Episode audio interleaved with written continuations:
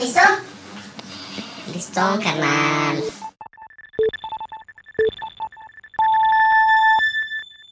Este es el episodio número 173 de The Right Wine. Miller, dale play.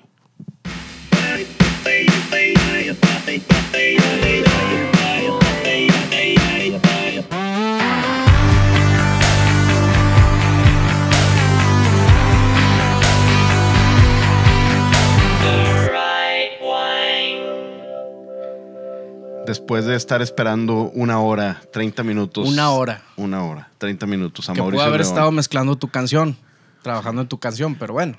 Por cierto, bueno, sigan Mr. Kamikaze Band. Eh, es una excusa nada más para decir eso. Eh, Mauricio León llegó, pero llegó con un invitado impromptu, un viejo conocido desde hace yo creo que ya 10 años. Vámonos. Más o 10 menos. años por O ahí. sea, más tiempo de lo que yo te conozco a ti. Sí, no, a ti te, no, te conocí probablemente antes, pero No, güey. sí, No. por Trino, pero no. Bueno, habíamos congeniado bien hasta, hasta que trabajamos juntos, yo creo. Ok, hasta el 2014. Antes de eso eras de que, ah, este vato que se pone hasta la madre. y ah, bueno. Y toca cabrón. El que siempre me, me saludaba hasta la madre en las fiestas. ¿También a ti? Bueno, pues así es. Eh, nuestro invitado que viene de la Ciudad de México, que está, eh, vienes de promoción, gira promocional. De, de gira promocional, gira promocional. Vino al, al estadio de Rayados a dar una charla. Mira nomás. ¿Neta? Sí, güey, qué chido. Motivacional. 45 mil personas escuchando lo que, lo que nuestro invitado tenía que decir. Este. Y nada, pues estaba caminando, güey, me lo topé ahí en el Burger King saliendo de. Nah, Después de una Whopper Junior, porque ya a, hacía a plena hambre. mordida dije, "¿Eh, ¿qué pedo? Y le dije, Sí, claro, pues, le estaba al poniendo catsup a las papas y ahí fue donde dijo, ah, ¿qué onda ese? Lo conozco. O sea, ustedes dos son chilangos, se conocen, tienen... eh, yo conozco a nuestro invitado que se llama Pablo Mata y en sus redes sociales está como son Pablo Mata. Pablo Matazón. Pablo Matazón. sí, no estudió. Casi, güey. Casi, Perdón, pues es que no. vienes, vienes así nomás, no puedes llegar así nomás. Eh, bienvenido, Pablito Mata, lo conozco hace yo 10 años, Mauricio no sé cuánto. Pues hace como cuatro años. yo Igual, creo. por ahí. Sí, cuatro o Se cinco conocieron años. en Mexom, ¿no? ¿O no? Sí, en, Sí, en en. Ah, entonces Ya, pues yo hace también ya conocí a Mauricio en años. Maxom. Sí, Eh, es cierto. Ah, Ah, ya ese el Sí, ludo, ya sí, seis, sí, güey. Sí. ese evento de que yo di, bueno, tú diste Yo estuve con Roberto Alcocer y serví Chateau Musar, Chateau- eh, o sea, serví cosas raras. tú no- Yo di, yo estuve con los Coli y serví Italia. Hice ahí, una ahí selección conocí italiana. yo a, también ahí conocí a Rodrigo Rivera Río. No los conocía, Sí. ahí conocí a, a los hermanos. ¿Y tú qué fuiste aparte, de- tú qué hiciste aparte de trapear copas todos los eventos? Edecán. Di la masterclass de Don Priñón desde Enotec 96, P2 98, Don Priñón 2000, 2004 Rosé, 2005, 2006 y 2006 Rosé. ¿Algo Y más? su, Ah, y su sí, plática, sí su plática fue la de la del 92, pues ya está vieja. Si prueban la del 98, pues va a estar tantito menos vieja. Y así era su plática. güey. Sí, claro, y la 2006 casi casi acaba de llegar al mercado, entonces lo van a tener Iba crudo. muy fresca. Iba crudo y me dio hueá a platicar, entonces Ludovic platicó toda la cata por mí. Y armó su Por eso ya presentación no 10 trabaja minutos en el antes. Güey. No, mi presentación la hice tarde porque no llegó una de las Enotec. Entonces, A mí que es puro pedo, seguramente ya se despertó Se la- tarde, crudo. Y el güey, que puta Se la madre chingó. tenía. Se me hace que el día anterior en la eso. fiesta fue Sí. como que agarró y dijo, bueno, pues esta nadie se va a dar cuenta. Vas para No, adentro. deja tú a- haciendo la, presentación. se siente enfrente de mí Daniel Obadía. Y me estaba platicando, oye, ¿cómo te ha ido? Y yo, A a. Obadía, Permíteme concentrarme, por Obadía favor. llegó nada más a, creo que a saludar. No, no sé cómo estuvo la onda, pero yo, güey, Te quería de- ver, güey, te quería ver. Es, tu Es el fan. de Paxia, ¿no? Digo, Paxia. no Sí, sé si Paxia. existe todavía. En Paxia había, ¿cómo se llama esta actriz? Eh, ¿Tienes Mexi- efecto de grillos? Me- México. eh, es mexicana, pero uruguaya. Tú debes de saber, sí, debes de saber. Eh, bueno, o sea, No, tú- me- ¿Quién- me- ¿De, me de la- qué época? ¿De qué época? Noventas, dos miles, principios de dos miles. Marilyn Villanueva. No, no, no, no. Antes. Eh, Maribel Guardia. No, mu- no, no, antes. No sé. O sea, más joven, más joven. No me refiero a. a- No, pues antes de Maribel Guardia, 1800. Silvia Pinal, güey. no, este. no, no, no, no, güey. Eh, se me da el nombre, híjole. Guapísima. Pero ahí estaba en una mesa al lado de nosotros. Belinda. Nini el Conde. Niurka. No. Este. Por ahí, por, o sea, no. Más en ese- guapa. en ese estilo. No, Bárbara no, no, Mori. no es este- Bárbara Mori. Señor, claro. Guapísima. Espectacularmente. Si guapa. escucha, le mando un saludo. No me conoce. Pero yo sí la conozco a ella. Yo también. Por cierto, Miller, las redes sociales de tu show. Eh, at Sintonía Canábica y at José María Peña Garza. Hoy mismo, en teoría, sale otro episodio. En teoría, porque a ver si termino, ¿verdad? Porque aquí Alguien llegó Mauricio Pinche Diego, güey, atrasó todo. chingamba. Mira, mira, mira. Caray. Pues es otro episodio, otro viernes, otro, otra hora más, otro ratito más que van a pasar con nosotros de risas y plática y no pensar. Pablo nunca, creo que sí nos escuchas, ¿no? Sí, sí, sí, los escucho. Luego a veces me aburren y cambio. La verdad es que creo que la estrella aquí es Miller. La verdad es que le pone. Ah, no la lo onda. conocías, no lo conocías. No, no lo conocía personalmente, pero sí lo, lo había escuchado. Entonces, me gusta cómo ha ido evolucionando su incursión dentro del, del podcast, que antes casi no estaba. Y ya de los últimos episodios, no. exacto, de los últimos episodios que escuché. La gente ya pide que Miller reemplaza a Diego. Eso es No lo las que la, culpo, la o sea, verdad. eso es lo que la gente ya está pidiendo. Mira, ¿sabes abrir botellas de vino? Cuídenme. Claro. Cuídenme, perfecto, cabrón ya lo definitivo. cuídenme porque me les voy. Me les voy. Me les voy al podcast ahí de estos güeyes que hablan de comida. Claro. Sí. Ah, yo pensé que a leyendas legendarias. Estaría bueno también. Soy bueno contando historias de miedo. Oye, eh, bueno, antes de empezar, tuvimos un evento la semana pasada eh, con la de OCA Rioja en Pangea, con un menú espectacular de Guillermo y de Los Chef ñoquis, Morali. o sea, si nos escucha Guillermo Morali, esos ñoquis Fue deberían el- de estar en el menú, güey. Se la sí mamaron. están. No, no están, güey. No, No Pero están los por- puedes pedir de esas cosas que no están en el menú. Y No sé pedir, ¿o porque yo, haz de cuenta que el, el primer menú que, que nos rebotaron para el, para el maridaje, pensando en Rioja, pensando en que iba a ser un solo vino blanco y luego puros tintos, a partir del segundo tiempo ya era pura proteína animal. Y yo les dije que, güey, yo creo que hay, hay muchos estilos de vino dentro de esta denominación de origen que lo típico en México es ponerle carne, cerdo, algo de animal. ¿Por qué no hacemos un plato que sea completamente vegetariano y que como quiera pueda maridar bien? Entonces yo le dije, estoy pensando en algo tipo ñoquis, mantequilla, verduras, pero así como que asadas, más sabor, más grasa. Y Guillermo Morali, no me acuerdo quién fue, fue, me dijo de que ya, ya lo tengo, de que nada más me pasó el menú de que ñoquis, mantequilla quemada, gilotes, bla, bla, bla, shan- eh, shiitakes o chanterelles creo que eran. Chantrels. No mames, güey. Cuando llegó el plato, una delicia. O sea, esa madre, Creo la, que fue el favorito de todos. la mantequilla está para tomártela así del plato, güey. Está deliciosa esa madre. Y el cabrito también con salsa de cerveza bocanegra Ay, también. el, eh, trae un crujiente. Sí. No, hombre. Sí, no, la, la neta. Qué bueno que trajeron, güey, a toda madre. Bueno Sí, no nos pidieron itacate. Este, oye, no, y a ver, ¿y los yonkis con qué lo mar- maridaron? Lo maridamos con un, con un crianza de una bodega rioja que se llama Finca Los Manzanos. Finca Los Manzanos era crianza. Sí, era- del 2019. Sí, 2019. O sea, iba a la mitad del menú, Sí, básicamente. a la mitad. Pero al- a la mitad, por ejemplo, lo normal con Rioja o con este estilo de vinos que yo también Sí, supongo eh, que... Lo normal es de que le, le metas algo de proteína animal. Sí, claro. Y aquí la idea, pues, no era, digo, muy en el estilo de, las, de los eventos que hemos hecho, pues, tratar de cambiarlo un poquito. Obviamente ya el último plato era un Reserva 2012. Sí, ya se lo pones a un, a un cabrito, ya una proteína más tradicional, y al plato emblemático de Pangea desde hace unos años. El otro como que sí se prestaba más a Que el postre, jugarle, el, el postre yo me sorprendí, no lo había probado, que era como esta eh, frambuesa con, con con merengue, lichi ¿no? adentro. Y una nieve de lichi. Sí, estaba, no hombre. Que ese ya el maridaje fue, fue abierto, o sea, ya no era, ya no iba con ningún vino de los que nosotros habíamos puesto, pero esa madre estaba deliciosa para ponérselo a un ¿Y Kem 96? Pues, ¿Qué pediste? ¿Un Bueno, pues Coke tú, güey, porque te las gastas así, güey. Pero para los mortales, un cosecha tardía de lo que Un sea. vodka tamarindo, güey, una mamá. Bien congelado para que. No, o sea, la verdad, muchas gracias a, la DOCA Rio- Rioja, a la gente que nos ayudó a organizarlo, a la gente que fue, a toda la familia y a los que no eran parte, pero pues ahí salieron un par de, de juntadas más con, Sí. con Triana y Jerry, mis amigos de la infancia que estaban por allá. Entonces vamos a juntarnos con ellos próximamente. ¿Cuántos fueron? 22 personas. En total, sí, ya con Diego y yo fuimos 24 personas en total. Sí. Pero Sí, bien su- interesante su- el ¿No te evento. invitaron, Miller? Perdón. Digo, No, no, es vale aquí, no vengo yo aquí a amarrar navajas, vale pero madre.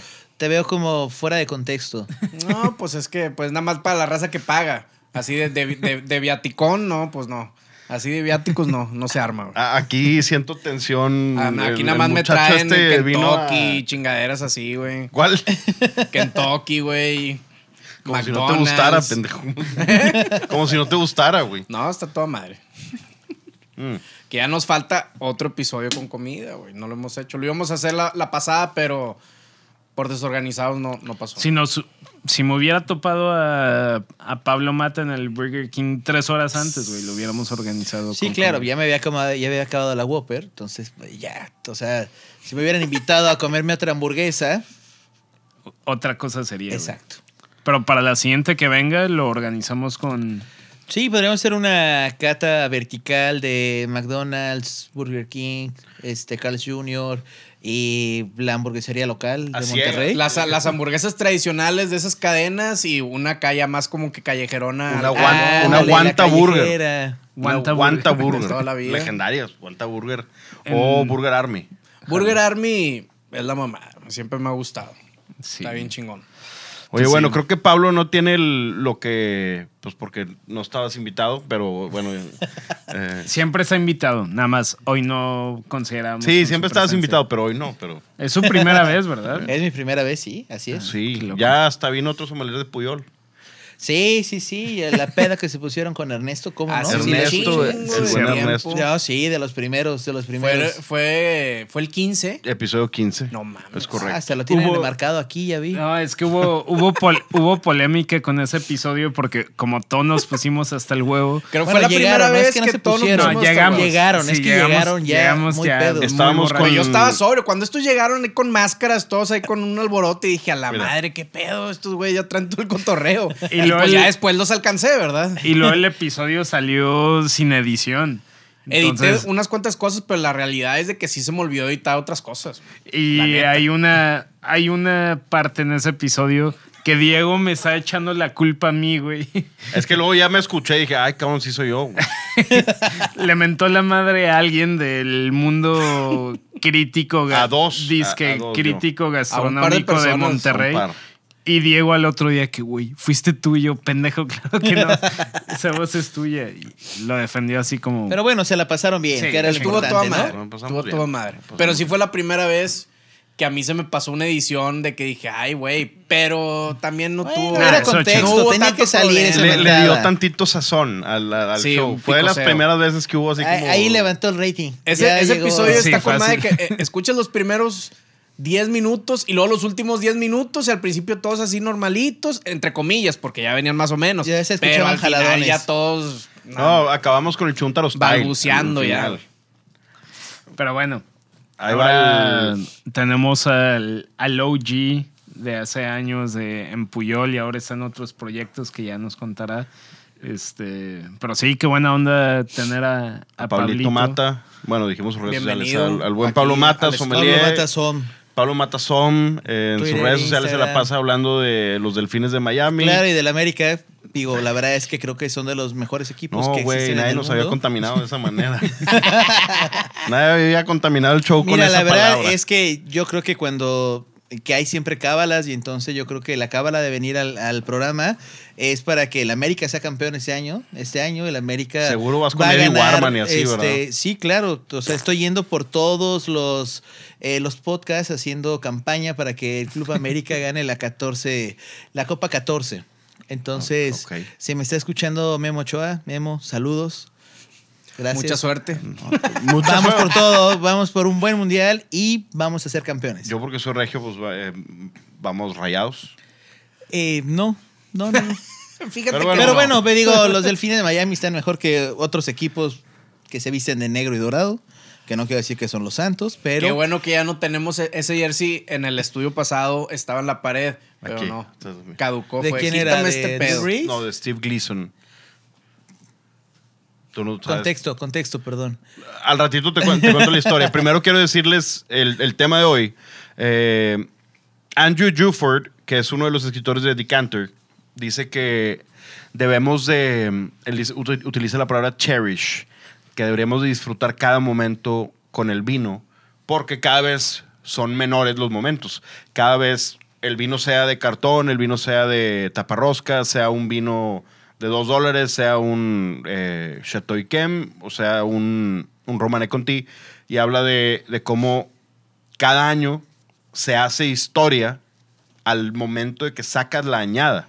No solamente, o sea, no solamente es una añada nueva, sino hiciste historia porque realmente lograste otra vez lo que traes detrás, tu, tu propio proyecto. Entonces, sea lo que haya pasado en Napa, que son eh, inundación, fuego, inundación, terremoto, fuego, eh, y pues han logrado sacar con, lo- con el, al- el paso del tiempo, han sacado muy buenos vinos, pues es realmente hacer historia y lo que dice este güey es, pues hay que platicar más de la historia en vez de platicar más de lo que dijo eh, Bobby Stocky, Robert Parker, lo que dijo eh, Galoni y Jancis Robinson, etcétera, ¿no? Entonces es como una manera de apreciar un poquito más del vino y de glorificar un poquito más del vino.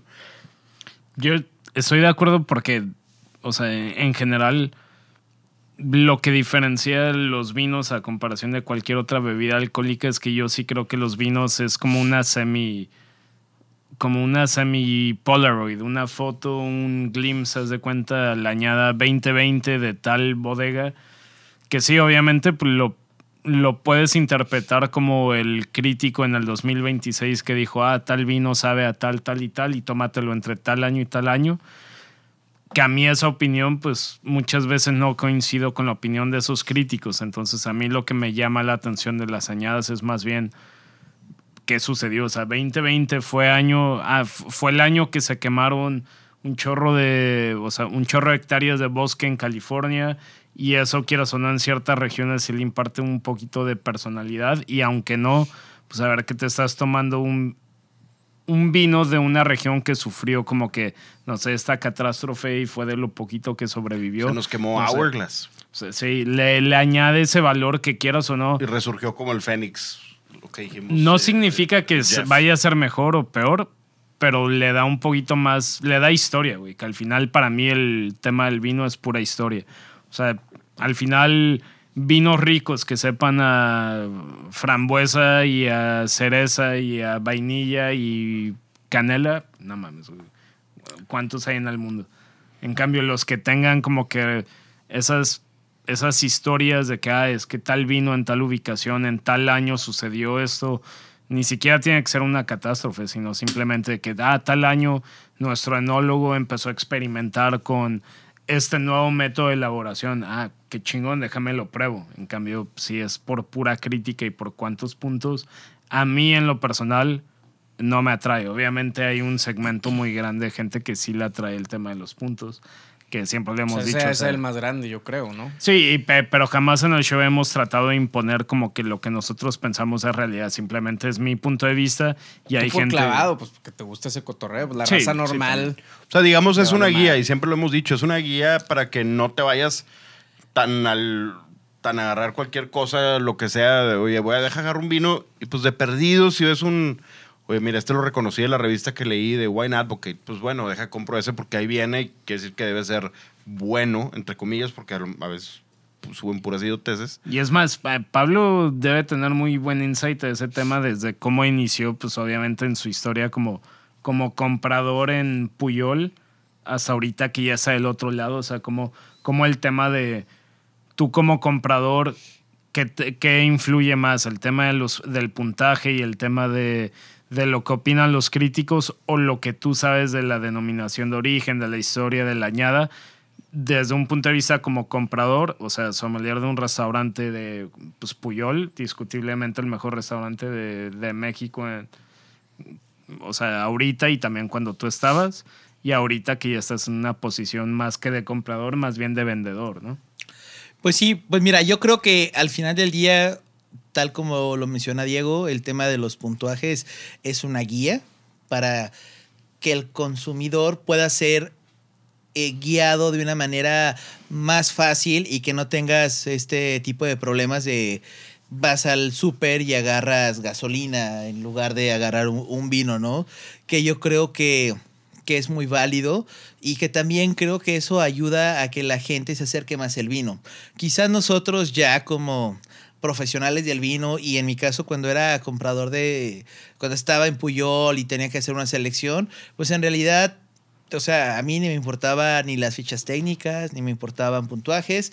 Yo lo que necesitaba era probar el vino, ver cómo estaba, tener una identidad, que yo creo que al final esa, la identidad de la carta, pues siempre fue mucho, pues, bueno, no mucho, toda el tema de la, de la guía de, de Enrique, y entonces en base a eso, lo que tú ves es, ah, bueno, yo quiero este tipo de vinos, y entonces tú encontrabas un vino eh, de cierto perfil en la carta de Puyol. Creo que eso va siendo diferente conforme vas cambiando con el tipo de restaurantes en los que encuentras. O sea, cuando tengo alguna asesoría o cuando me toca hacer una carta de vinos para, otras, eh, para otros restaurantes, lo que, te, lo que necesitas buscar es vino que la gente no tenga miedo de, de comprar. Que era lo que decíamos eh, ahorita durante la, eh, durante la comida. Que hay lugares, hay regiones que tienen una reputación muy alta y que entonces la gente va a comprar cualquier cosa, eh, en este caso lo que les platicaba, que es la bodega que represento de Ribera del Duero, muchas veces sin importar realmente que si es X marca, si es Y, o sea, al final tú quieres un Ribera del Duero con ciertas características y lo vas a comprar. Entonces yo creo que conforme vas cambiando en el tema de, eh, de la posición dentro del mercado, dentro del desempeño en el mundo del vino, pues vaya, vas cambiando como tus perfiles. Hoy en día, eh, para CEPA 21 es importante tener estos reconocimientos porque al final del día esa es una manera en la cual tú vas abriendo mercado. Claro. Entonces, eh, digo, a mí me toca llevar toda la parte de Latinoamérica. Entonces, en Colombia, por ejemplo, que Ah, Colombia, este, ve, compra mucho vino chileno y vino argentino. La manera en la cual los vinos de otros países pueden irrumpir y empezar a ganar mercado es a través del puntuaje. ¿Por qué? Porque al final, o sea, literal yo pensaba que, que no me iba a pasar, pero en alguna cata le pregunté a las personas que se habían probado antes tempranillo y me dijeron, no, no hemos probado tempranillo. Entonces, o sea, en ciertos mercados hay cosas que no prueban porque no es como la tradición, quizás como aquí en México, ¿no? Y entonces tú llegas y le dices, ah, oye, mira, pues este CEPA 21 del año 2020, pues tuve este 92 puntos de Robert Parker. La gente se está segura de poder llegar a comprar esa botella sabiendo que no va a arriesgar tanto. O sea, bueno, tiene 92 puntos, o sea, malo no es. Puede ser que no me guste. Entonces yo creo que en esa parte, pues sí te ayuda mucho. Que ahora lo que comenta acerca de hay que ver qué es lo que pasa dentro del año y tratar de poder tener estos hitos que pasan dentro de la historia, creo que también es muy importante, ¿no?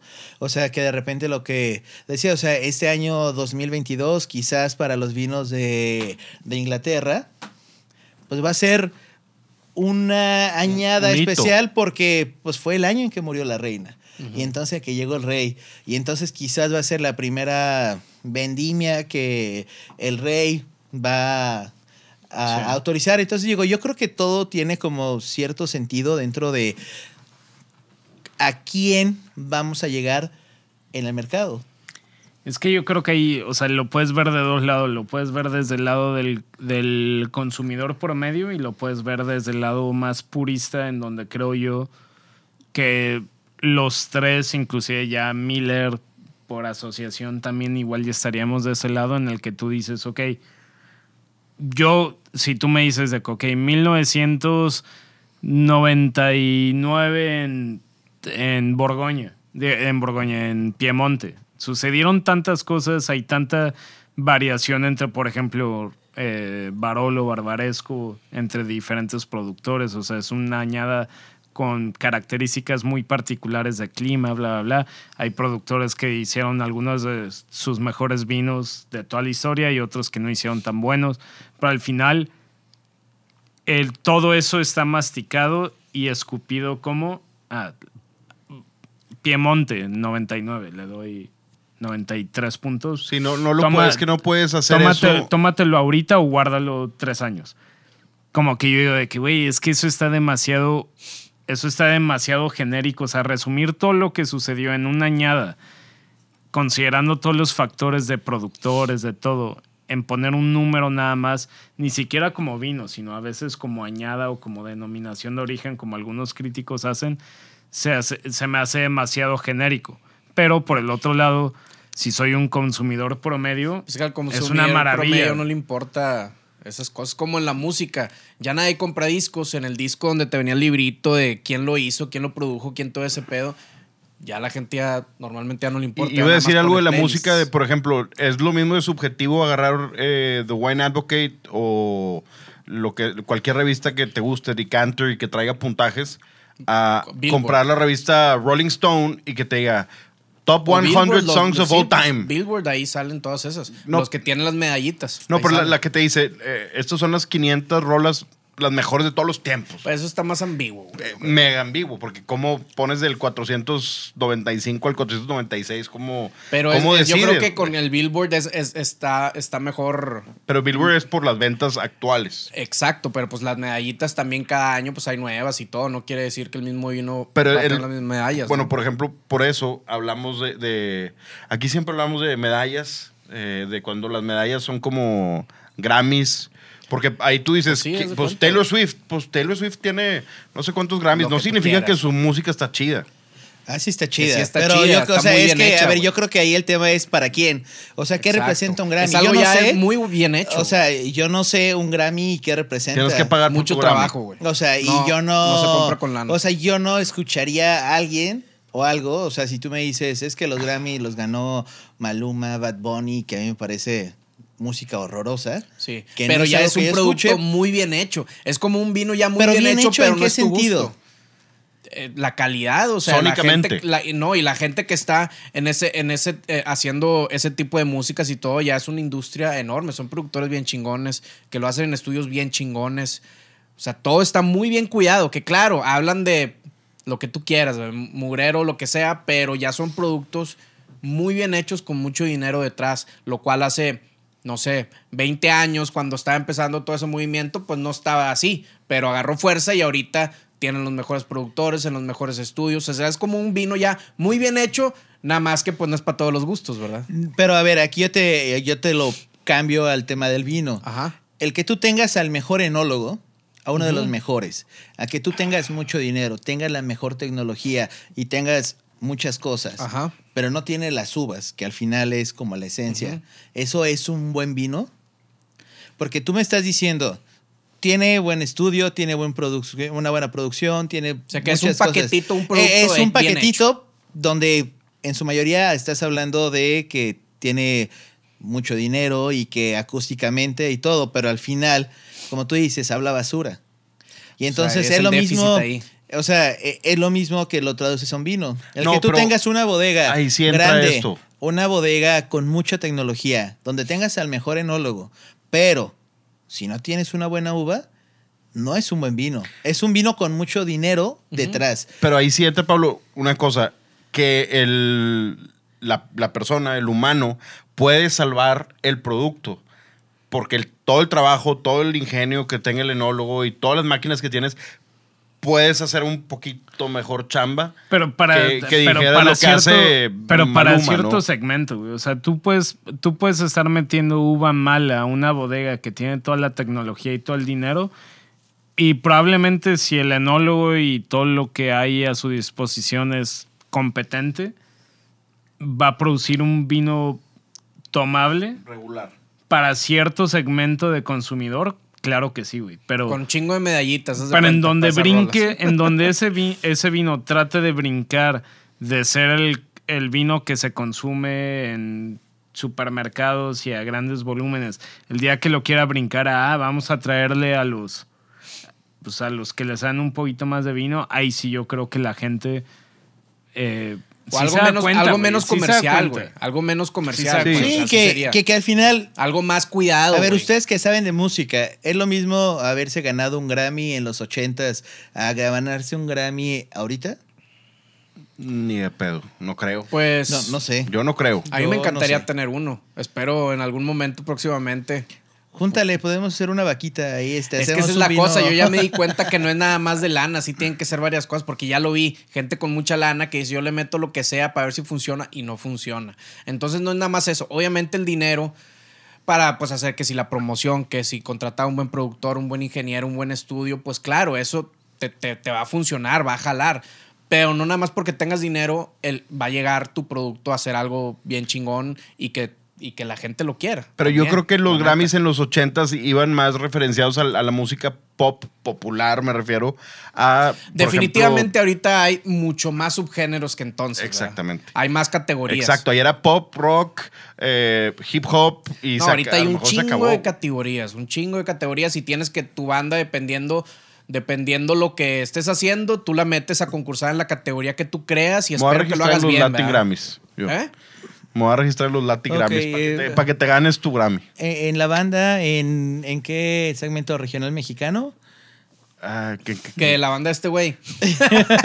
eh, ¿Cómo sería? O sea, Rock- bueno, y ahora ustedes, este, Diego de la Peña y su banda, ¿en qué Grammy? no, porque este, no ganaría yo, ganaría Miller por mejor mezcla. No, tú también puedes ganar como, como mejor banda nueva, por ejemplo. Ah, bueno, también. Mejor banda regional mexicana, mejor banda, ¿qué? Rock and roll. Rock Tu and roll. tirada es aparecer en el Zócalo después de grupo firme, o sea, que Oh, te no, no, es contrate la antes, es cuarta. llegar a abrir, es abrirle el... Abrirle grupo concierto Es antes de Ángeles Firme. Azules. Claro. Puta, Antes de Ángeles Azules. te lo juro que no lo feo, claro, güey. con las Abrir a Jay de la Cueva.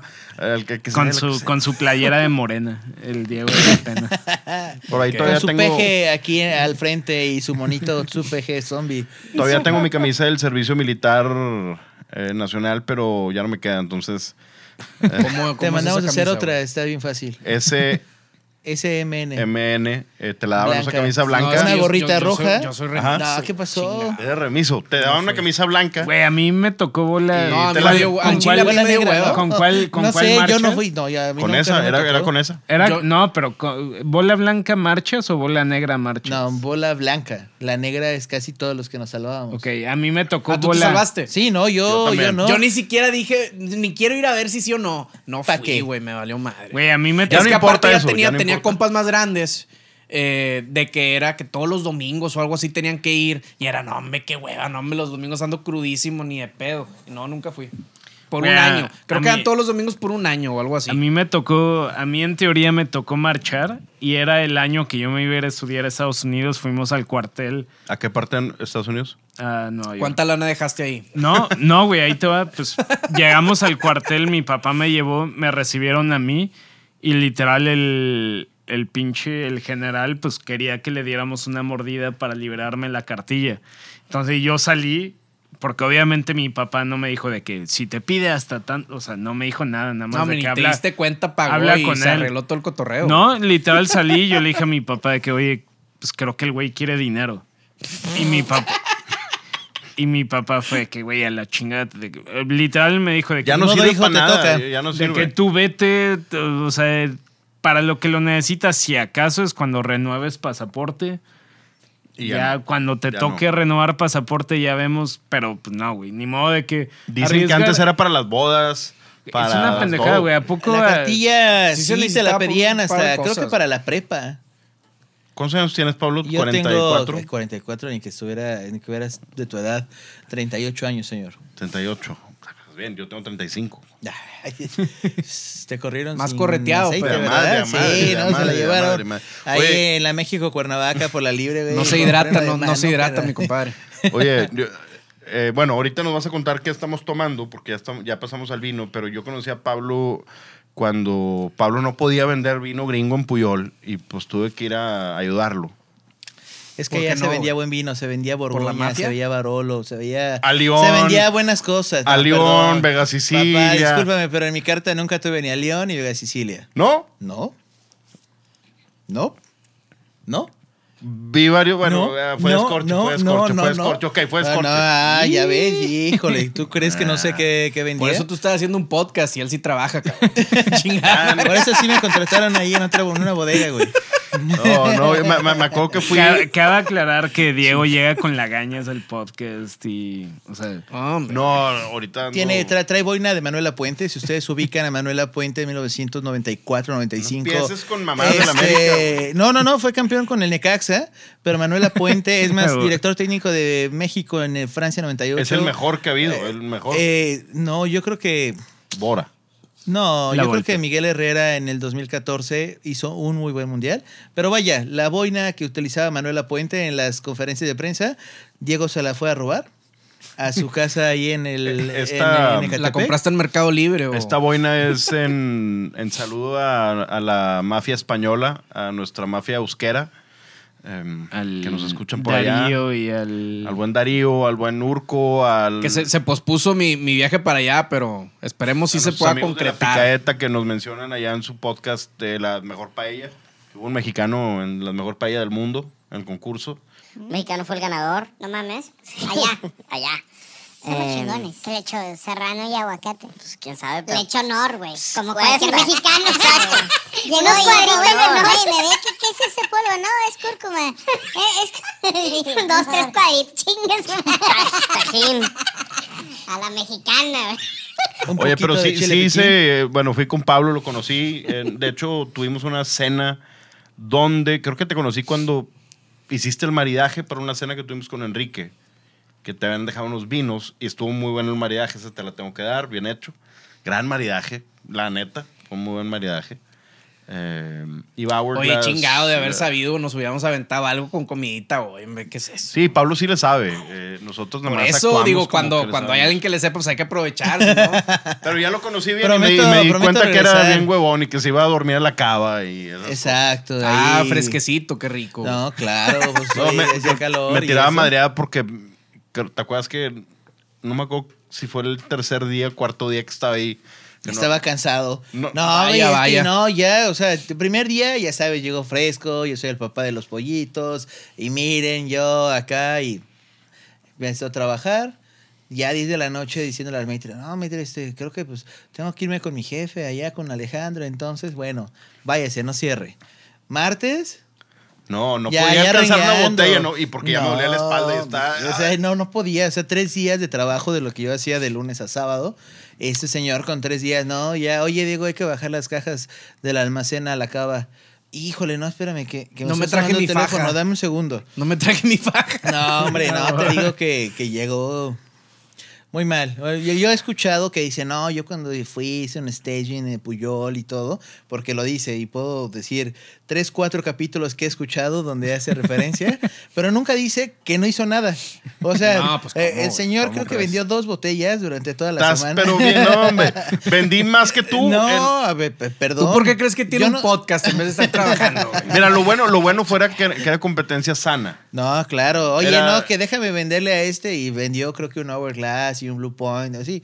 Pero pues clientes que ya le dije, oye, mira si le gasta dinero, pues ya lo conoce, ya lo traía trabajado Sí me, so- de sí dos me años. Soplaron varios clientes de que. O sea, ya, ya, eso O no sea, les vendiste, de- nada más. exacto, fue de dale les la dijiste, en lugar de algo, gastarte güey, 10 mil pesos en no, no. gástatelo en esto. Hubo. Claro, en lugar de decirle, vas a venderle un Moguiza de Ni, no, este, véndele Hourglass, véndele Trefeten. Este, No, yo iba a lo que Halo. iba, yo iba a lo que no, iba, ah. él, eh, la verdad, vendió Halo, vendió cositas buenas que yo decía, no, Siento el sarcasmo, pero yo fiel, yo tenía No, que, no, no, yo no, tenía no que vender sarcasmo, eso. No, si no, no, es sarcasmo.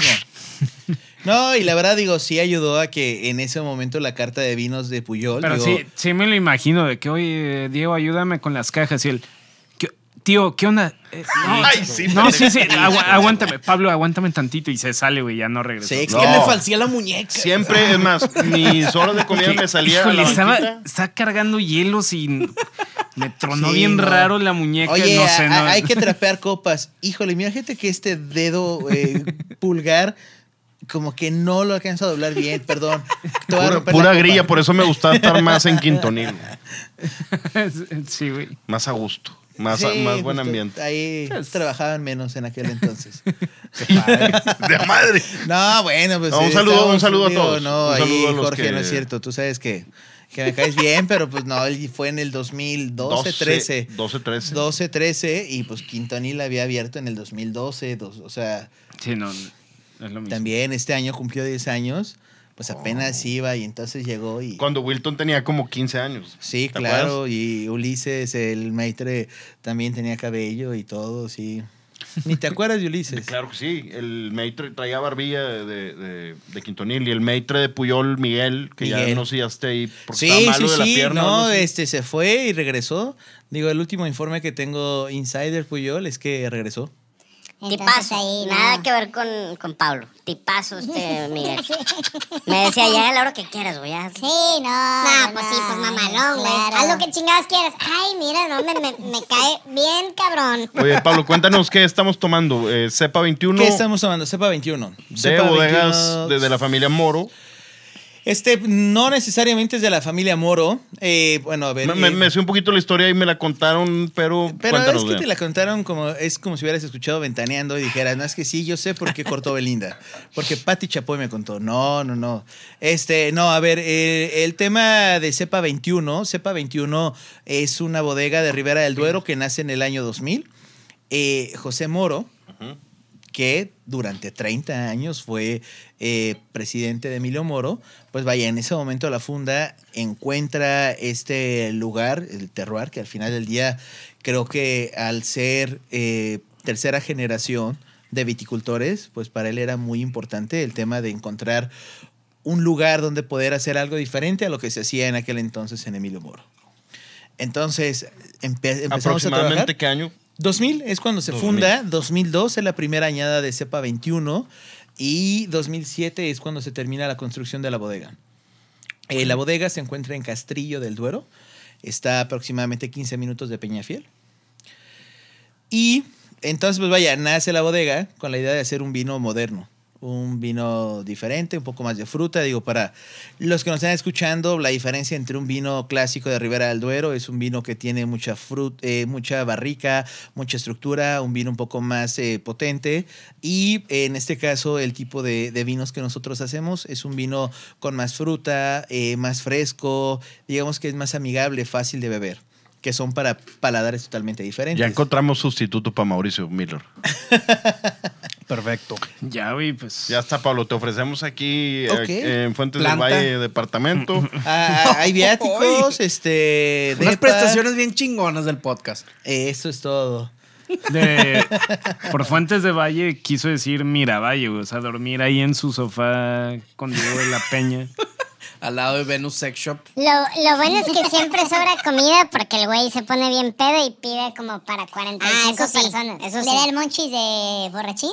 Y Pero, no, hombre, güey. pero si hubiera Pero no alguien- abre la puerta, ese es el problema, Sí, si hubiera alguien que viviera con él, podría recibir todo. toda esa comida y decir, literal, tengo comida, comida, cena para domingo, lunes y, Y para cuando va a llegar este güey ya va a estar pasoneado, no, hombre, comes tranquilo y la chingada y guardas y lo dosificas para la semana.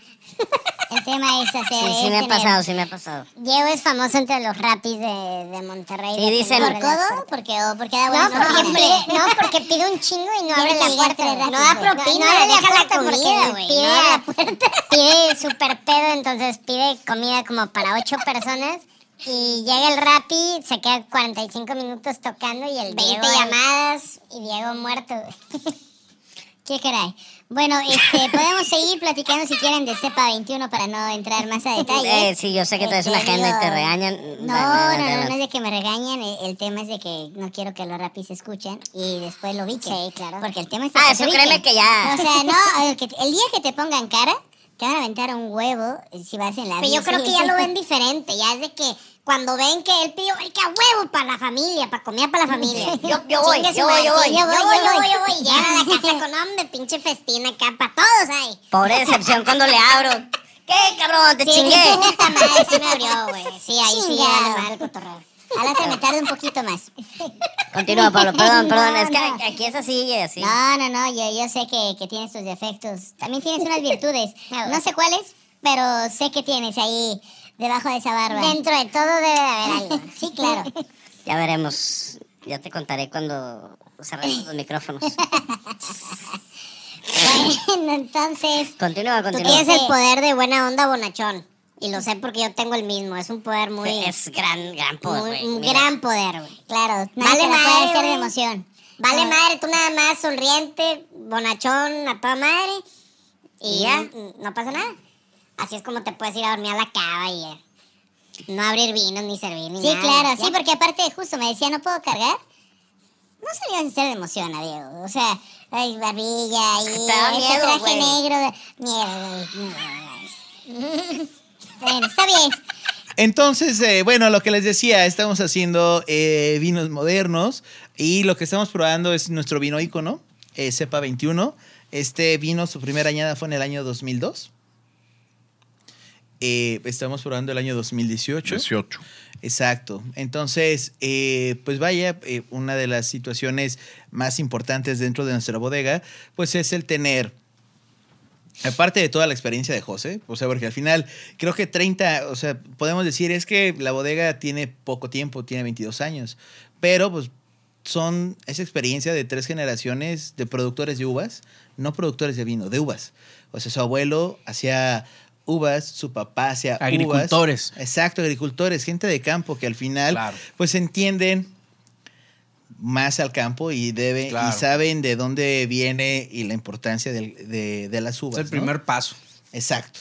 Entonces, digo, aparte de eso, el lugar donde encontró José en Castrillo es un lugar que tiene una diferencia de altitud en muy poco espacio. Tenemos 50 hectáreas. Te estamos hablando de 200, 250 metros de diferencia entre la parte baja y la parte alta. Bastante. Entonces, o sea, sí. ¿En eh, 50? en 50 hectáreas. O sea, sí tenemos este, esta diferencia de, altitud, entonces, vaya, lo que nos ayuda es tener esta frescura. Siempre, digo, creo que nuestros vinos pueden probar, digo, toda la línea, tenemos cuatro tintos y un rosado, pero todos dentro de esta línea de si es un vino joven, si es un vino con crianza, como reserva, gran reserva, todos son frescos, con fruta. El gran reserva y reserva, malabrigo y horcajo tiene potencia y tiene estructura, pero sigue siendo este vino fácil, este vino que a pesar de que tienes mucha barrica y tienes mucho cuerpo, no es este vino que te chupa todas las encías y que necesitas comer un pan o tomar agua porque pues ya no puedes seguir. Entonces, pues vaya, este Cepa 21 tiene 12 meses de barrica, barrica francesa. Este, usamos diferentes usos de barrica. En este tenemos una tercera parte de barrica nueva, primero y segundo uso. Entonces, en tres partes iguales es donde es lo que, lo que tenemos y pues ya, digo, estamos aquí sobre 800 metros, 800, 850 metros sobre el nivel del mar, que son altitudes altas dentro de, de la zona de Rivera. Rivera, eh, lo más alto es mil metros. Entonces, estamos pues muy sobre, sobre el límite, ¿no? Que esto nos permite esta frescura sin necesidad de estresar tanto a la uva en el viñedo. Está interesante que tiene 15 grados de alcohol y no se notan. O sea, que se sienten integrados. Tiene barrica, el- pero no es protagonista, que es lo que estábamos platicando un poquito Pablo y yo antes, que, o sea, en general a mí Rivera del Duero me gusta, sí, pero hay ciertos estilos de Rivera del Duero que se me hacen demasiado dominante el tema de la barrica y lo hemos platicado mil veces aquí, o sea, a mí el vino donde la fruta no es el protagonista, a mí en lo personal, no estoy diciendo que sea lo correcto ni nada, es gusto personal, a mí se me hace como que la fruta debería de ser protagonista y la barrica debería de ser un complemento. Y yo creo que muchas bodegas de todo el mundo, pero digo, comparando ahorita Rivera del Duero, porque es lo que estamos probando, muchos pecan de eso, de decir, meter un chingo de barrica, que sea el protagonista, como quiera, eso es lo que la gente ubica como calidad. Y por eso en general, por Rivera del Duero no es una región que yo compre mucho para consumo personal, que lo platicamos hace rato. A mí me gusta más este perfil. Más por purista. No, ¿No? eh, ¿No? porque no los disfruto tanto. güey. A mí me gustan los vinos que tienen acidez, quieres, que eh, quieres tienen... probar el, el vino sin tanto maquillaje, o sea, la pero, uva sin tanto o sea, maquillaje. mi lado purista sí, pero mi lado consumidor de que, güey, nada más quiero tomar. Güey, quiero, si me voy a tomar un vino tinto, quiero que tenga buenas ideas, que esté fresco. Que No- disfrutes. Sí, no que le dé un trago y diga que madre, esta madre está empalagosa, sabe a pura pinche yogurt y vainilla de toda la barrica que tienen. O sea, no es el estilo de vinos que Como busco León. yo como consumidor. Claro. O sea, yo como Mauricio León, para tomar con mi novia en mi casa, no es para nada el estilo de vinos. Obviamente hay un mercado muy grande para ese estilo de vinos, pero eso ya es otro tema, porque pues una cosa es, si te llega un cliente y eso es lo que quiere, pues yo cuando vendía vinos ni modo que se lo niegues, pues le vendes claro, lo que está, más. dale. Claro, pero yo lo- como lo bueno es que están todas, todas las opciones, ¿verdad? Sí, como Mauricio León, consumidor de Rivera del Doro, le dije a Pablo hace rato, o sea, se me hace más este vino mi estilo que el común denominador de lo que te encuentras, porque el común denominador suele ser menos acidez, más fruta de esa como medio empalagosa y a veces demasiada barrica para lo que podría aguantar el vino, la fruta, o sea, no sé. Ese es, eso es lo que yo pienso a grandes rasgos de, de- de la denominación de origen Ribera del Duero como consumidor Mauricio León, que esos son mis gustos. O sea, me gusta no- la claro. fruta, me gusta que, digo, está jugoso. O sea, se siente la fruta y esa barrica. A veces siento que en, en ciertos Ribera del Duero, como ya mencioné unos y hemos mencionado varios que están overrated para nosotros, no necesariamente para ti, Pablo. Yo creo que tú no puedes hablar mal de ninguna bodega de la Ribera del Duero. Sí, sí puedo, pero no lo haré. Muy bien, muy bien. Bueno, La, la madera no deja que el vino sea jugoso, no deja que el vino sea un vino masticable, que, que, sientas ese, mm, ese sabor de, no sé, te sientes frambuesas, algo de fresa. No se nota eso porque está interviniendo todo el chocolate, café, cacao, todo lo que está ahí, que, que pues es el maquillaje básicamente. Y acá está integrado, acá no es una manera de maquillarlo. Tienes los dos lados, tienes la fruta, tienes la barrica y funcionan entre los dos, que eso es la... Pues la idea, ¿no? Sí, o sea, sí, esa Lo es la otro idea. es nada más como chinga, no salió tan buena, vamos a arreglarle metiéndole. Sí, métele más barrica, ya no pasa nada, Y ¿no? O sea, al final creo que, que justo. Y, y creo que este tema puede. Habla mucho, creo yo, por mi experiencia de las bodegas que conozco que vienen de gente agricultora, es lo que busca. O sea, realmente la gente que viene de- del, del campo está enamorada de su lugar. No lo dudo. O sea, Claro. es como de, ah, claro, o sea, Rivera y esto, o sea, y puedes hablar justo, o sea, conocí a Elio Altares, Roberto Buercho, o sea, conoces, este, no sé, Thomas Paul, que estaba en, en, en Provence, o sea, en realidad están enamorados de su zona y lo que quieren es expresar esto, ¿no? El por qué Ribera del Duero o cualquier zona va a ser diferente a la zona que está a 100 kilómetros de ti. Entonces, que creo que esa es como la parte importante y estoy muy contento de representarlos y la verdad es que nuestros vinos, siempre digo, eh, de repente platicaba que a veces lo más difícil es que la gente pruebe el vino. O sea, porque a veces digo, cepa 21 quizás, no, no quizás, no es la bodega más popular dentro de la de todos los de todas las marcas, pero pues creo que al final del día este una vez que lo pruebas te puede gustar o no. Y Sí, si te pues, gusta, lo vas a seguir. Para el consumidor así tradicional, sí, sí es bien importante porque a veces lo más normal es pruebas uno, dos que te gustaron y ya te estacionaste años con eso. Vas a un restaurante, no trimestre, los más tradicionales, ¿no? No te la juegas, no, pues no te la juegas tanto, ¿verdad? Que aparte también, digo, todo eso, si lo, si lo vas como que pasando a diferentes industrias, o sea, en la categoría de vinos que estamos hablando, donde, donde digo, no, no voy a decir que la producción es boutique y, y, diminuta de mil botellas al año, o sea, no, pero no son bodegas como otras que hay en España o en otros lados donde se produce millones de botellas al año a lo, a lo güey.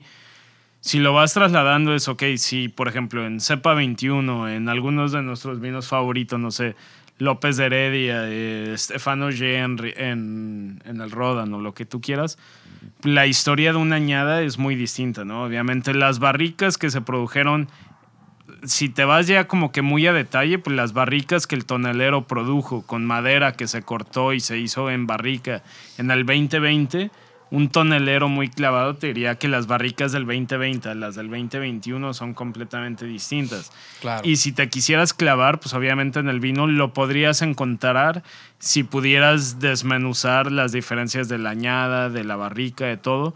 Inclusive, por ejemplo, lo que estábamos hablando eh, también Diego y yo es sobre, pues este tema aplica con todo, o sea, inclusive con, con el mezcal, pues el mezcal como más tradicional, que me ha pasado muchas veces, me pasó muchas veces en la tienda, que mezcales tradicionales, que de un lote a otro lote el sabor cambiaba. Y había clientes que lo entendían y lo aplaudían, había clientes que no lo entendían y te lo Que ¿Por qué se ve rechazaban. diferente? Ya me había gustado. Pero, güey, pero es obvio. Claro, ya cambió. O sea, Claro, ya no, ¿qué es hacen, ya no lo hacen igual. que Entiendo a veces eso creen también.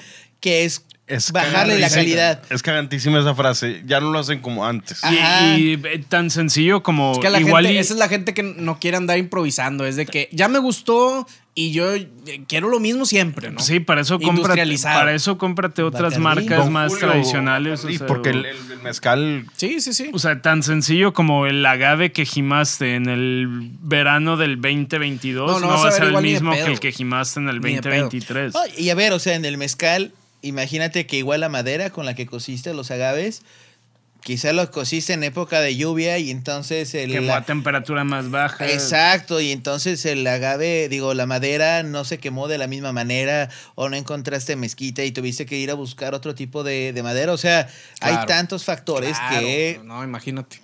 Sí. Que crean la, la historia del, del mezcal. Y ahorita, digo, lo hablábamos porque estábamos probando el. Ya lo probaste tú ahorita, el marteño de, ya, de ya, Ombligo voy del a la Diablo. tercera copa. No, no es cierto. Este es el. eh, hay 200 botellas. Ahorita hay en. en eh, perdón, en The Little Wine Market como exclusiva. Pero en sí, Ombligo del Diablo lo encuentras en, en CDMX en, dónde? Castellana. Y Ok, ¿en Castellana? Sí, y aquí en Murciélago también, que es un buen lugar. Síganlos en Está sus muy redes. rico ese, la neta. Es Ombligo del Diablo. Ombligo guion del guion Diablo. Yo me eché creo que dos o tres en lo que te estábamos esperando, Mauricio. Sí, Mauricio también. Con razón, con razón. Por eso se acabó la botella. Estamos hablando de una botella de litro y medio que ya está vacía.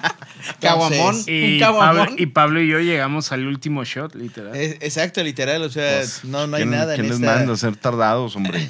Tenemos de otros también, ¿verdad? ahí, ahí tenemos mexicano, que está muy Ok. bueno, si lo quieres probar.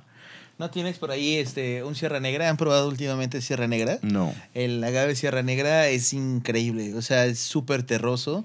Y eh, yo lo he probado con Coach, con Coach de, de Sierra Negra. Eh, creo que por ahí este, también el cortijo tiene, tiene algo. Y, y la verdad es que Sierra Negra, cuando puedan, es un buen agave. Igual son de estos agaves eh, silvestres que cortan cinco agaves en una, en una casa y, y los cocen. Entonces, digo, creo que... Qué chingón. Es que sí, digo, insisto, yo, o sea, la transición natural al tema del mezcal, hablando, o sea, siguiendo lo que estábamos platicando, se me hace, se me hace padre porque al final, quieras o no, la vendimia de la uva para hacer vino es una vez al año. Pero, güey, cuando lo extrapolas a una cosecha que se tarda de 8, 12, 15, a veces más No, años. es otro pedo completamente. Eso es otro pedo. Obviamente la planta el que la planta que gimaste hoy no va a ser para nada similar a la que vas a gimar en tres años. Entonces, y digo, y eso está ex- eh, exagerado porque al final pues son agaves que se tardan más. Entonces yo lo que digo es por qué la gente esperaría que el Pues mismo no tempranillo entiende, del mismo viñedo de cepa 21 o de cualquier otro viñedo, ¿por qué esperarías que esa uva sepa exactamente igual hoy 2022, que probablemente estés tomando añada 2020 del vino más joven que se produce? Pues no va a ser a lo mismo en cuatro años, obviamente, porque las añadas cambian, Claro, la temperatura cambia, las plantas van evolucionando.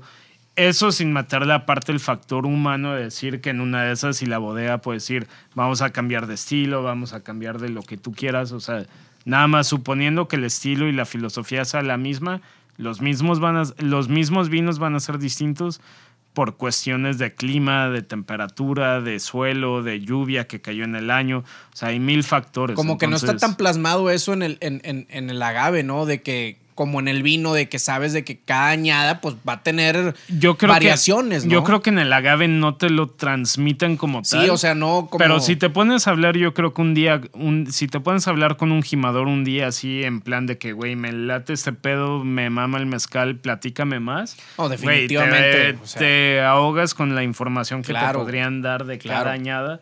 Lo mismo que un viticultor. Si te pones a hablar con un viticultor de, de la añada y, le, y, te, y te ve interesado y quieres hablar de eso, hay información que tú como sommelier, que nun- igual y nunca has estado del lado agricultor de verdad trabajando cuatro o cinco años como agricultor, sino tú estás del lado ya glamoroso. terminado. Estás del lado glamoroso en el sentido de que recibes ya el producto embotellado, bonito y todo. Pues igual y hay cosas que jamás en la vida habías pensado y te, te ilustra todo este tipo de perspectiva que igual y no tienes. Pues sí, digo, a ver, yo creo que imagínate si estamos hablando cómo cambiamos de un año a otro en el tema del vino, lo que te decía, o sea, ¿cuánta historia hay detrás de 13 años de la maduración de un agave? Imagínate. No. O sea, son 13 años, o sea, ¿cuánto tú puedes decir? Es que el invierno de este año y después el verano y después las lluvias que llegaron y entonces aquí hubo un incendio y si por aras del destino o porque llegó el humano y entonces sembró este algo alrededor de ti, o sea, vaya todo este tema que puede que puedes juntar en 13 años, creo que me parece Sí, pues es- muy eh, increíble, ¿no? O sea, que es como ese Sí, tema. Muy... Pues es que si en 13 años, por ejemplo, el, el marteño tarda aproximadamente 19 años en crecer. O sea, son casi 20 años. Estás No, es hablando de, La mitad de tu vida. la mitad de mi vida, más cinco mundiales. Eh, sí, cinco Cinco, mundiales. Casi mundiales. cinco mundiales. Bueno, sí, vamos a dejarlo en cuatro, porque entre que si fue en el en los años eh, non, etcétera, entonces Bueno, cuatro mundiales. Cuatro mundiales. Es mucho tiempo y Cuatro mundiales. Cero, Deja tú, inseguridad. sí, cero copas mundiales para México. no, eso Paco no. Memo Ochoa titular. También. ¿Te En esas hoy épocas juega la. A ver, sí. espérate, vamos a hacer esta pequeña dinámica. Hoy juega México contra El Salvador. México, a las nueve. ¿Hoy? No, hoy. este Hoy martes. Colombia. Colombia. Hoy es un. no, Colombia es este Digo, yo no sé cómo le va a hacer México para meter gol en el mundial, porque no, no meten gol, nomás. No puede ser que no haya llegar 11 Henry- cabrones. Henry Martín, la Henry Neta, va a meterle gol a Polonia, va a meterle y va a meterle gol a Polonia y a Argentina. Lo único que sí Aquí quiero usted que lo escuchó primero, señores. Lo vamos a reproducir cuando México juegue y vamos y tengamos los dos goles de Henry Martin. ¿Quién es ese Polonia, el delantero del América Padre. ¿Y por qué no está en, en los juegos ahorita? No le llegaron al precio, güey. No, claro que está. Digo, si no estás enterado y no sabes, Sí, yo- podemos seguir hablando de vino. Vi el partido. Pero- Yo soy el que no está enterado de esas chingaderas. Vi el partido, vi el partido del Estos domingo. cabrones no sé. Güey, te- el domingo contra quién jugó? Perú, ¿no? Perú, el. Perú. Eh, sí, Perú. El Perú. El Perú. El Perú porque te No regañan. es cierto, ¿verdad? ya me acordé, juega hoy contra Paraguay. Es de más alto nivel. ¿Neta? Sí. Eh, según yo era Colombia, o una cosa así. A las 9 de la noche juegan. Bueno, Pero pues, bueno, México no ha metido gol. No puede ser que no haya 11 cabrones que puedan jugar al pinche fútbol soccer. Lo escucharon Eh. primero en The Right Wine Podcast. Lo que sí a- Dice Pablo que Henry Martin. Va a meter dos goles a Polonia y Argentina. Lo que sí quiero es que le ganen a Argentina, nada más porque cuando salieron en las cagantes. urnas, eh, dijeron, y una disculpa a los que nos escuchan en Argentina, pero mm, eh, creo que el portero de Argentina dijo, ah, fácil y sencillito, cuando vio a México. Ojalá y les metan tres goles, güey, y que lastimen a Messi en la rodilla, perdón, pero bueno. Espérate, pues, tampoco qué culpa tiene Leña. el PSG. No, no, no. Eh, perdón, sí juega contra Colombia, estoy confirmando con mis fuentes. Sí juega hoy contra Colombia. Con el Gogli, Exactamente, pues es la mejor fuente, ¿no? Nueve de la noche. te dije. ¿Qué te dije? Señor Gogle. ¿Qué les dije? Sí, ¿no? Está bien. ¿Van a ganar? ¿Van a perder? ¿No? Este, no, yo creo que un empate 0-0, 0-0, claro. como si- Era un empate 0-0, Pero... pero ¿Qué a ver el fútbol soccer, güey? mira, tú acabas de decir que Sí. Manuela Puente tuvo Sí. uno de los mejores eh, mundiales. Antes de ese mundial, todos los partidos México los perdió. Si no te acuerdas, Es cierto, sí me acuerdo. puedes... eh, ¿Te acuerdas? Tenía... Me acuerdo- ¿Cuántos años tenías en me el acuerdo 98? perfecto. No, en el 98 Güey, tenía no 11. se acuerda ni el fin de semana. güey. 11. No, pero eso es por diferentes razones. Todavía no tomaba en ese entonces. En, eh, tenía tenía bien su 11, cerebrito. 11, 12 años. O sea, fue tu primer mundial bien visto. No, no. Me tocó ir a- al 94 en Florida. ¿Quién metió el segundo gol del México-Irlanda? Luis García. No es cierto. Claudio Suárez. ¿qué? le va a inventar. Cuauhtémoc No, Blanco. espérate, a ver. Marcelino Bernal. Ah, perdón, no, no, güey. Bueno. Me acuerdo de la parada de, me acuerdo de la parada de Jorge Campos que se la cruzaron y No, yo no me acuerdo tiró de un brinco así de conejo bien raro, no sé cómo, cómo hizo para parar Yo eso. tenía dos Pero años, hubo un, gol de no tengo ni idea. hubo un gol de, de Luis García, el primero. De media sí, vuelta. pero el de Luis García. Y Marcelino Bernal fue de lejos. Ajá, El claro. No. Marcelino, eh, Luis García fue el gol de contra Italia. Señor, ese, en ese mundial jugamos contra Noruega, Irlanda e Italia. Y nos eliminó Bulgaria. Bulgaria, Ristov Stoichkov. Sí, en serie de penales, después de que expulsan a Luis García. Sí. Y no metieron a Hugo Sánchez. Y Alberto García Aspe le pega Culpa de Mejía Verón. Al ¿No- travesaño. jugando Hugo Sánchez, qué pendejada. No lo metieron. No lo metieron. Pues era la lo pusieron, de estrella, hecho, ¿no? no te- en aquel entonces de este, ah, oye, ¿sabes por qué su mam- la mamá de Mejía Barón lo regañaba? Porque se quedaba con los cambios. O sea, eh, fue O sea, fue tanto el hate de por qué Mejía Barón no metió a Hugo Sánchez porque lo tuvo calentando los dos tiempos, ¿eh? o sea, fue tiempo extra y esto que llegaron hasta penales y ahí Hugo Sánchez, obviamente lo, lo normal es metes a Hugo Sánchez, O sea, media hora. Igual y ganas. lo metes a tirar un penal. O sea, ya no lo metes a ganar, lo metes a tirar un penal. Aspe le dio al travesaño. La voló. Y bye. Y ahí se acabó. Aspe. En ese mundial, igual, eh, ¿cómo se llama? El ¿Quién fue italiano. campeón en el Brasil. Brasil? Le Roberto pegó- le- Baggio. Roberto, Roberto Baggio. Baggio la voló. La voló. Igual, como siempre, valorado los penales en Italia. Y así. Claro que me acuerdo. Muy bien, pues. Está bien. A ver qué Pues sí, sucede ahora. interesante tener al, al señor Pablo Mata de invitado. Eh, un honor. No, hombre, no, muchísimas gracias. Ya. La verdad es que, es que les iba a escribir por, por Twitter de por qué nunca me invitaban. Pero yo dije, me voy a ver muy arrastrado si les digo, ¿por qué no me invitan? Pero yo dije, bueno, algún día. Y mira, el día menos pensado. Sí, pero la siguiente vez que vengas aquí a Monterrey hay que organizar algo con, con vinos. Pero comida trae más y vino, la güey. No, nomás una botella. Sí, uno No, para pues, uno pa cuatro. que puede ir a saltar a Vinoteca. Pues diles que suelten más, hombre. Ah, pues. Comidita, minutos. unas cuantas botellitas. Mira, no, a ver, yo creo que sí, la siguiente vez, que yo espero que no sea tan lejos, hay que hacer una cata a ciegas de hamburguesas. Las que dijimos. Hamburguesas comerciales Claro. y le metes un Está par. bien fácil. Aquí. Ah, no, está bien. Bueno, te, A ver te si vendamos cierto. los ojos. A ver Te si vendamos los ojos. Porque Ok. sí, o sea, sí las ves y dices, ah, ese es. No, vamos a vendarte los ojos y hacemos. Tiene que haber otra regla para que la hamburguesa no tenga ciertas cosas de las cuales. No, no, nada más compramos. Una eh, cheeseburger, así tal cual. Compramos. La- sí, la tradicional, la- la eh, normal. Antifaces. No, eh, ¿De las porque, que usaban en porque la cheeseburger de, de McDonald's, la One Dollar Burger, no es lo mismo que la cheeseburger de No, Carl Jr., que tiene tratamos lo de poner tratamos algo de así estandarizar. Sí, claro. mejor o de pollo. Burgers de pollo. No, ya lo ¿Por qué, hemos hecho, güey, Ya lo hemos güey. hecho. Hicimos de pollo. Sí, Burgers hay de pollo. pollo. O sea, sí, me encanta la No, una pinche Crunch hamburguesa de normal. Kentucky. Puta madre, Pero, Muy buena. pero yo creo que mejor Sí, güey. no, Así, no. burger, Tú- bien. Tú, tranqui, güey. Este, te organizamos la cata para que no tengas. Tú no te estreses. güey. Para que tú nada más llegues a tragar, güey. Que te valga madre. Exacto, que te gusta. No Gra- te estreses, Gracias cabrón. por conocerme. Tu, único, tu única preocupación vas- van a ser las agruras en la noche, güey. A mí no me dan agruras. Ay, Con eso, güey. Entonces, mira, Ya. mejor aún. Perfecto, listo. Mejor. Oye, Diego, ¿cuál es eh, tu pronóstico para mis delfines de Miami después de que al día de hoy vamos 3-0? ¿Contra quién van? Este, vamos contra los Cincinnati Buffalo. Bengals Ah, eh, sí. el jueves por la noche. Todo, toda la nación americana va a poder verlo, pero no, no del siguiente juego de la temporada. ¿Cómo los has visto? Y aquí ustedes dos que... Yo creo eh, que van a llegar a playoffs. Miller, ¿te, te, te gusta el americano?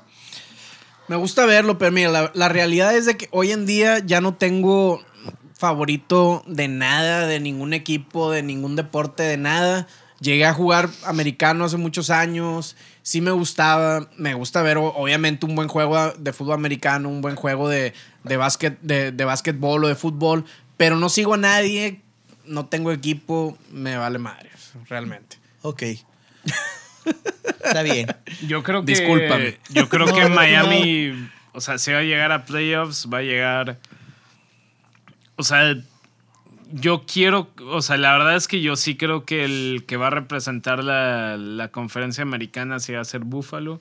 Búfalo. Pero yo creo que sí hay un escenario en el que se topen Buffalo y Miami, ya sea en, el, en, la, en la conferencia, en el partido de conferencia, o uno antes. Este, pero yo sí creo que Buffalo va a llegar al Super Bowl y muy probablemente lo gane. Por más que me encantaría que la NFC lleguen los Rams, me encantaría, pero Ese es mi pronóstico también, que Buffalo va a ganar el Super Bowl. Buffalo. Ya van, Y- ya van cuatro perdidos seguidos. o sea, Y, y de, de la, me- y de la nacional, entonces, ¿tú crees que va a llegar tu Rams? ¿O tú ves más fuerte hoy en día a las Es que, águilas? eh, no, ¿A- es, a es quién? que ahorita, o sea, semana 3, las águilas parece que son el equipo más cabrón. Pero, no sé, yo al final, yo creo que el Super Bowl, el que llega es el que cierra mejor, no, que el, no el que inicia mejor. Entonces hay muchos equipos como los Rams o como otros equipos que ahorita están 2 y 1, están batallando con lesiones, están batallando con un chingo de cosas. Que pues no importa si empiezas 6-0, si al final cierras perdiendo 7 y con lesiones, Minnesota. a nadie le importa. O sea, es como cierres. Yo sí creo que los Rams pueden llegar, Tampa Bay. Green ya- Bay. Green Bay yo creo Ya, que le hace falta muchas piezas en ofensiva, fuera de Aaron Rodgers, que ese güey es un crack, la neta. O sea, sí es de lo mejor que ha habido en la NFL, pero que no me cae bien, pero sí es de lo Yo mejor. lo único que voy a decir es que creo que Miami puede llegar a playoffs, pero. Buffalo- va a llegar a playoffs Sí, seguro. no, pero Buffalo. No, a ver, yo, yo creo que, a ver, en, en playoffs, eliminación directa, si Kansas City te, o sea, te topas con Kansas, lo más seguro es de que Kansas le pueda ganar a Miami. Bueno, pues igual, digo, todo el mundo estaba de que yo estaba, dije, vamos a perder con Buffalo, pero les vamos a dar batalla. La verdad es que fue Sí. No, una serie muy de eventos afortunados para Miami, desafortunados para Buffalo, pero Así la NFL, la neta, al final. igual, Yo un no día sales yo- en un Yo no voy a decir nada. Sunday. Este, Sí, no, ya no te preocupes, te entendemos. Está bien, ¿no? Hasta el Sí, juego sí, de sí. Londres. Londres, Minnesota contra Nueva Orleans a las 8 de la mañana el domingo. Chinga tu madre. Me voy a levantar a ver a James Winston tirar pases. Tres peores. intercepciones. Sí, no. Igual me voy a Cuatro capturas. y no a- Igual no voy a ver nada. Pues bueno, Si banquean a James, Nueva Orleans puede llegar a playoffs. Te lo ¿Pero a juro. quién lo pone? A Andy Dalton, eh, mames. ex Cincinnati Bengals. Ah, ma- o sea, Andy Dalton no pudo con Dallas. O sea, y Dallas en ese momento tenía. No, no tenía pie. Ah, pa- Estaba lastimado. Zach Martin se retiró el otro güey, que el centro. Nah, Ex- güey. ya Bueno. veremos. bueno, pues ¿Te importa, Pablo, que toque saxofón? No, no, no, por favor, me, me gusta el, Ay. el sonido. bueno, eh, nos vamos a despedir con las redes sociales de Palomata. Ok, pues nos pueden encontrar en Instagram y Twitter como Pablo Matazón, Facebook en Pablo Matazomelier y Cepa21 en Instagram, Cepa21 Bodega. Ahí los pueden encontrar. Si quieren seguir, suban, taguen cuando tomen un Cepa21 y díganos qué les pareció. Si les gustó o no, o fue su favorito. ahorita. Y ahorita nos Sí, vamos, para nosotros que nos manden una caja, una variada, un rosé, hito. Sí, no, nada más por tener. nada más por... Nada más por tener. Qué bueno, qué, qué bueno que, que sea nada más por tener. sí. Te las puedo mandar vacías si Para el, siguiente episodio con comidita y un... Claro. Ándale. si no, se las pedimos a. Es broma. Hombre. Sino que nos las mande Vinoteca y listo. Sí, del otro, del otro. Ah, ah, no, espérate. Las redes Bueno, sociales gracias. de Mauricio León son. Es Mau León, la personal, Mau con dos U's y todo el tema de viajes gastronómicos y regiones de vinos es Some Travel MX. Miller. Redes sociales. Ad José María Peña Garza y Ad Sintonía Canábica. Y las redes del show son at The Red Wine Podcast, at The Red Wine Mafia y at The. Ah, no, a Diego de la P. Ya ven cómo si se acabó el mezcal. Yes, sir. Sí, se acabó Ahí, el nada más para avisar, hay, hay tres lugares para The Right Wine Mafia, el- el- la familia normal, y hay cuatro lugares para, ma- para joyas. Entonces, first come, first serve. Este mes nada ¿Y más. cómo va el nuevo paquete? Este mes nada más para. Las cajitas felices. para irlos, cosas. me- para irlos emocionando. eh, los que se metan a joyas van a recibir un Special Club. No va a decir más, pero van a recibir un Special Club que es una champán. Los que nos escuchan y saben lo que es, pues eso van a recibir. Y los que van a recibir en el paquete normal van a recibir un Riesling alemán Trocken, pero de un productor muy bueno y que no es nada de lo que yo he importado. Eso es, es un productor muy pequeño que llegaron 72 botellas a México A y nosotros madre. nos agandallamos las 40 y cacho que hay. Entonces... Órale. Es un muy, es muy buen vino. Entonces, si se quieren inscribir y recibirlos en octubre, lo tienen que hacer antes del 15, del 15 de octubre. Eh, todos los que se inscriban después del 15 les va a llegar vino hasta noviembre. Entonces, nada más para que, para que sepan un poquito los tiempos que manejamos. Entonces, de aquí al 15 están libres, métanse en la página. Si les deja meterlo a su, a su carrito, es porque si hay lugares disponibles. Si sale como agotado, es porque ya no hay. Entonces, Pónganse trucha. eh, es trwmafia.com. Ahí métanse, ahí está todo. Y también chequen las cajitas felices, que es para, para, para que reciban más vinos. Eso no es de suscripciones, solo pueden hacer una vez cada cuando quieran. Y la idea es como mandar vinos representativos de, difer- de diferentes regiones dentro de cada país. Entonces, un ¿Cuáles son las regiones que hay ahorita?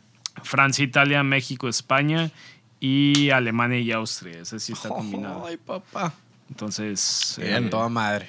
cualquier cosa, pues ahí nos mandan un mensaje, les damos más información. Oye, debería haber una cajita de revoltijo, así como Doña Tota. Que no sea una región, de que dame una de revoltijo, por favor. Sí, sea, bueno. Eso, ese eso no es mala idea, ¿eh? ¿no? Va a subir.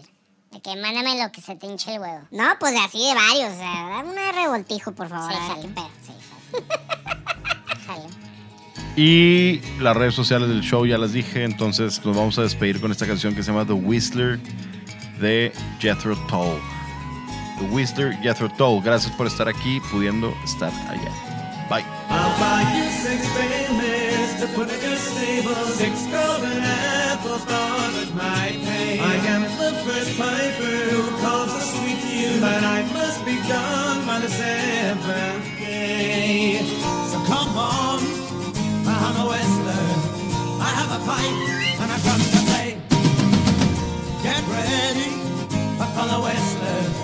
I whistle along on the seventh day. Whistle along on the seventh day.